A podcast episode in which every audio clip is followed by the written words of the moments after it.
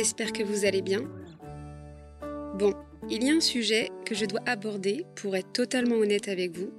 Vous l'avez sans doute lu dans le titre. Dans cet épisode, je vais parler de manque de motivation.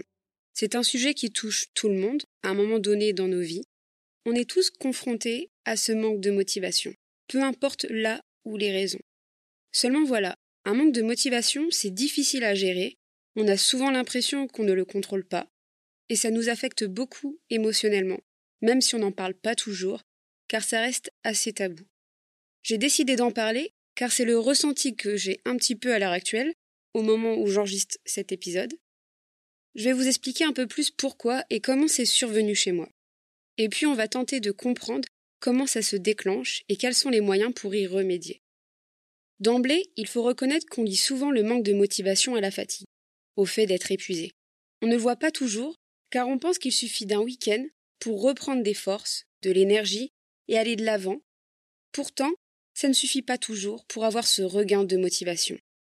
Car même si ça peut aider sur le moment présent, à se sentir mieux, eh bien ça n'aide pas toujours, car on est profondément épuisé. Il existe différentes causes qui sont propres à chacun, qui peuvent expliquer entre guillemets pourquoi on manque de motivation. Ça peut passer par le fait de prendre moins de temps pour soi, de se surmener, d'être constamment en train de réfléchir à organiser des choses sans se laisser de moments pour souffler, de penser trop au travail, de dormir peu ou de dormir moins bien. Alors oui, je sais que c'est facile à dire, qu'il suffit de mieux dormir pour se sentir bien. J'ai beaucoup parlé de problèmes de sommeil sur le podcast, des problèmes que j'ai rencontrés moi-même dernièrement. Je sais que ce n'est pas facile, et peut-être qu'avant de retrouver un bon sommeil, il faudrait déjà être plus reposé mentalement. Car le fait d'aller se coucher avec des tas de problèmes en tête, ça n'aide personne, et ça ne permet pas toujours d'avoir un bon sommeil réparateur. Le fait de se faire des petits plaisirs comme lire un livre, se balader, découvrir de nouvelles passions, d'être entouré par des amis, par des proches, eh bien le fait d'avoir du temps pour soi, du temps où vous allez laisser votre mental en off, de côté, ça va petit à petit vous redonner du plaisir à faire ces choses et en faire de nouvelles. Je sais que comme exemple, on cite beaucoup le fait de pratiquer un sport, et c'est réel, le fait de bouger, de faire une activité seule ou à plusieurs, eh bien ça va créer de l'endorphine, qui est appelée l'hormone du plaisir. Et ce n'est pas pour rien. En faisant une pratique sportive plus de 30 minutes, vous allez vous sentir mieux, même si c'est difficile physiquement, vous allez vous sentir mieux car vous aurez libéré de l'endorphine. Et ça, ça peut être un bon début pour vous aider à vous sentir de mieux en mieux. Le mieux selon moi, c'est de donner de l'importance aux activités qui apportent de l'énergie positive. Dans le sens où passer du temps avec ses amis, avec sa famille, ça va créer du lien, et ça va apporter un soutien sans même avoir besoin de verbaliser les choses. Être entouré d'autres personnes, ça aide. Tout comme être entouré d'animaux, ça aide aussi. Ne pas se sentir seul si on n'a pas envie de se sentir seul. Parfois, se sentir seul, ça peut aussi aider. Ça dépend des gens, et c'est à chacun de prendre le temps de s'écouter pour savoir ce qui est bon pour soi. Le fait de prendre du recul sur les choses et de s'écouter, ça permet de distinguer ce qui nous fait perdre cette énergie. Ça peut être des sentiments comme la colère, la joie, la peur ou encore le doute. Ça peut être dû à l'anxiété, à des pensées négatives, à un manque de confiance en soi, ça peut être lié à plein de choses différentes et pour pallier à ce manque de motivation, le mieux c'est d'identifier la cause pour ensuite agir sur ce qui pose problème.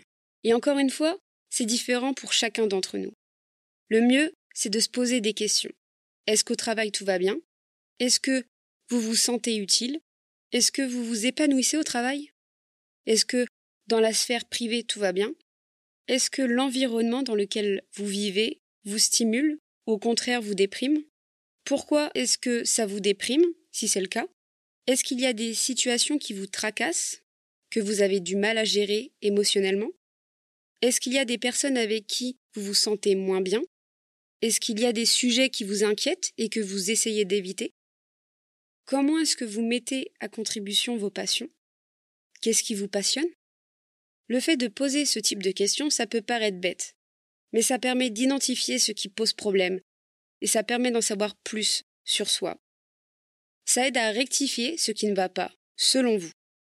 Le fait de mettre parfois ses passions trop de côté, ça peut jouer aussi sur le fait qu'on se sent moins bien et moins motivé. La créativité aide beaucoup, tout comme le sport. La peinture, le bricolage, la musique, la lecture, les langues, la cuisine, le fait de créer de nouveaux projets aussi. Une nouvelle entreprise, ça peut aider à se changer les idées, à s'investir de nouveau dans quelque chose.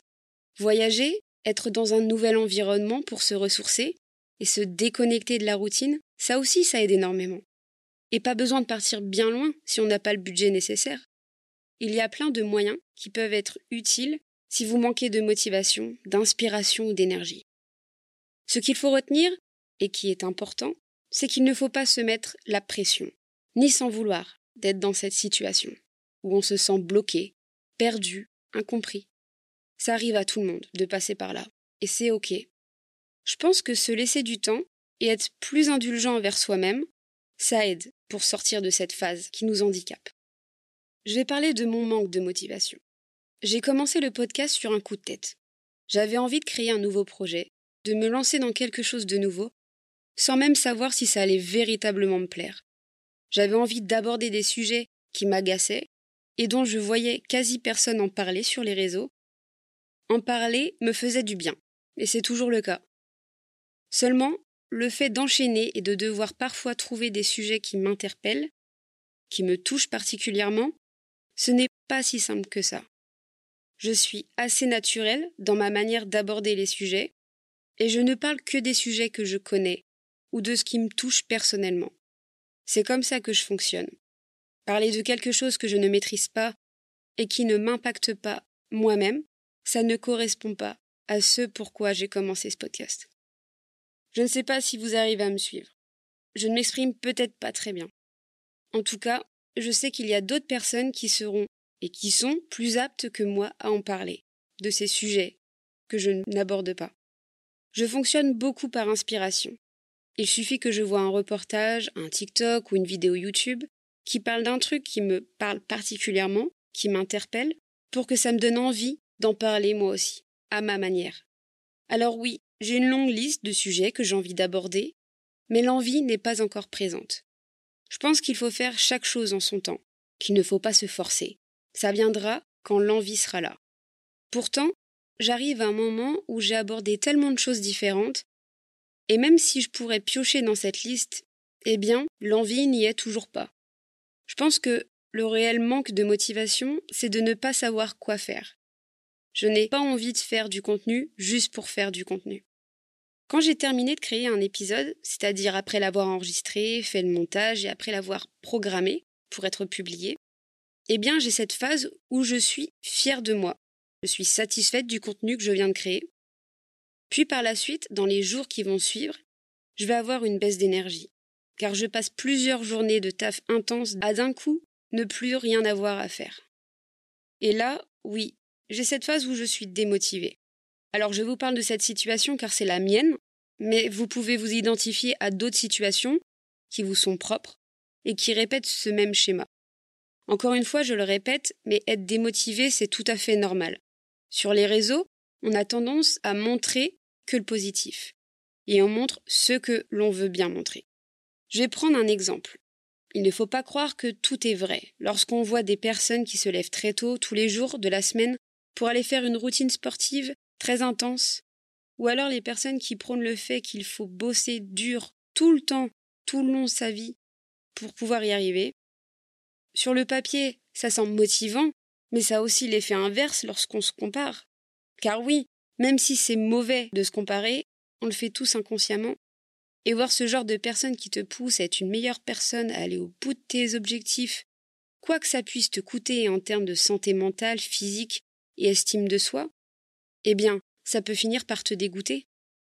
C'est pour ça qu'il ne faut pas tout prendre au pied de la lettre, de ce que l'on voit sur Internet, car la vie d'un autre n'est pas la même que la vôtre, sur des tas de points différents. Les grands sportifs ont compris qu'il faut se reposer pour prendre des forces, pour ensuite être de nouveau dans la performance. Car si on est toujours dans la performance, au bout d'un moment, le corps et l'esprit ne suivent plus, et c'est normal. On n'est pas fait pour être tout le temps dans la performance. On a tous un cycle de motivation et de productivité qui varie en fonction de chaque individu et c'est important de comprendre comment on fonctionne soi-même pour ne pas être dépassé par les événements et pour ne pas se retrouver en burn-out ou en manque de motivation. Et généralement, le regain d'énergie et de motivation, il revient naturellement après s'être reposé. Quand on s'ennuie, au bout d'un moment, on a envie de faire autre chose, de faire quelque chose de nouveau, parce que ça nous manque. En tout cas, c'est ce qu'il faut retenir. Ce qu'on essaie de montrer sur les réseaux, ce n'est pas la vraie vie. C'est pour ça que je partage moins aussi sur les réseaux, parce que même regarder les stories des uns et des autres, surtout des gros influenceurs, eh bien, ça peut accentuer ce manque de motivation. Encore une fois, s'il y a du contenu que vous n'avez pas envie de voir, vous pouvez filtrer et masquer certaines stories sur Instagram sans une follow une personne. Je parle de ça car lorsque j'enregistre cet épisode, on est en juillet, et je ne sais toujours pas quand et où je vais partir en vacances cet été. C'est la première fois que ça m'arrive. D'habitude, je sais où je veux aller quels endroits je veux visiter. Mais là, cette année, rien. J'ai vaguement des idées, mais sans réelle envie derrière. Et je n'arrête pas de voir du contenu qui parle de voyages, d'hôtels, de vols, en avion moins cher, etc. Sans pour autant tous les regarder. Ça arrive juste dans mon algorithme, et certains diront que ça pourrait me donner des idées. Alors oui, certes. Le souci, c'est que j'en ai trop de vidéos comme ça et ça parle de tout un tas de destinations différentes, que je ne sais même pas laquelle choisir.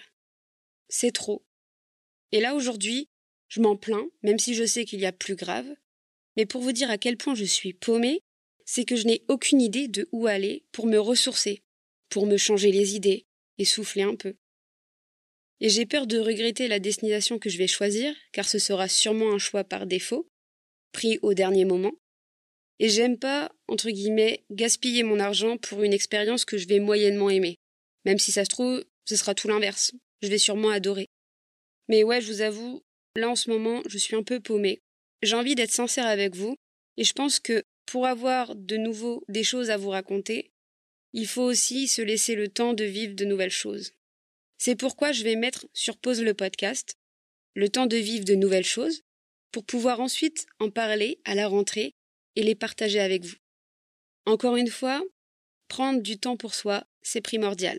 Se reposer, ne rien faire, profiter du soleil, peu importe où est-ce qu'on est, profiter de ses proches, découvrir de nouvelles choses.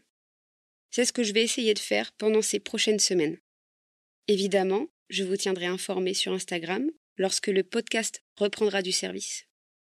Si vous voulez me suivre là-bas, le nom du compte Asta, c'est Libérer la parole tout en attaché, ensuite tiré du 8, podcast.